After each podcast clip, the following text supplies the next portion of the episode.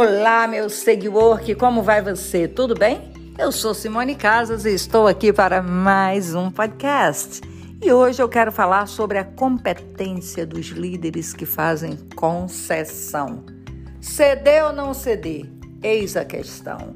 Na verdade, trabalhar com pessoas que têm opiniões diferentes é bem desafiador e eu e você precisamos ter coragem, persistência e disposição para trabalhar e fazer a diferença onde estivermos. O sucesso no trabalho depende dos relacionamentos e da capacidade de encontrar soluções para esses desafios. Mas combater é resolver o conflito do nosso próprio jeito sem considerar os interesses do outro lado. Tem muitos de nós que batemos o pé para provocar que estamos certos e que a outra pessoa está errada. Será que faz sentido isso?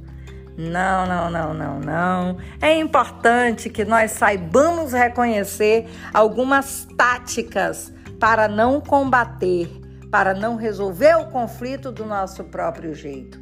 E para isso, é importante que eu e você saibamos quando a outra pessoa está insinuando ou está argumentando de forma persuasiva ou está fazendo joguinho ou está fazendo algum tipo de promessa ou querendo nos envergonhar.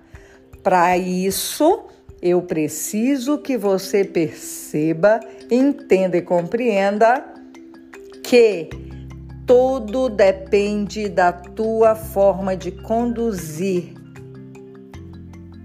o conflito, a questão, a liderança. E se você compreender que os princípios de influência dependem de você para ter mudança, tudo vai ser melhor. Quer ver só? Entenda que é preciso que você pense com reciprocidade. E assim, responder a ação com atenção para não reagir de forma errada. Entender a consistência.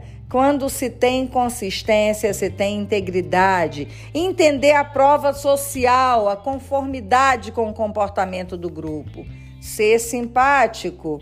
Pessoas semelhantes a nós são mais propensas de serem influenciados, viu?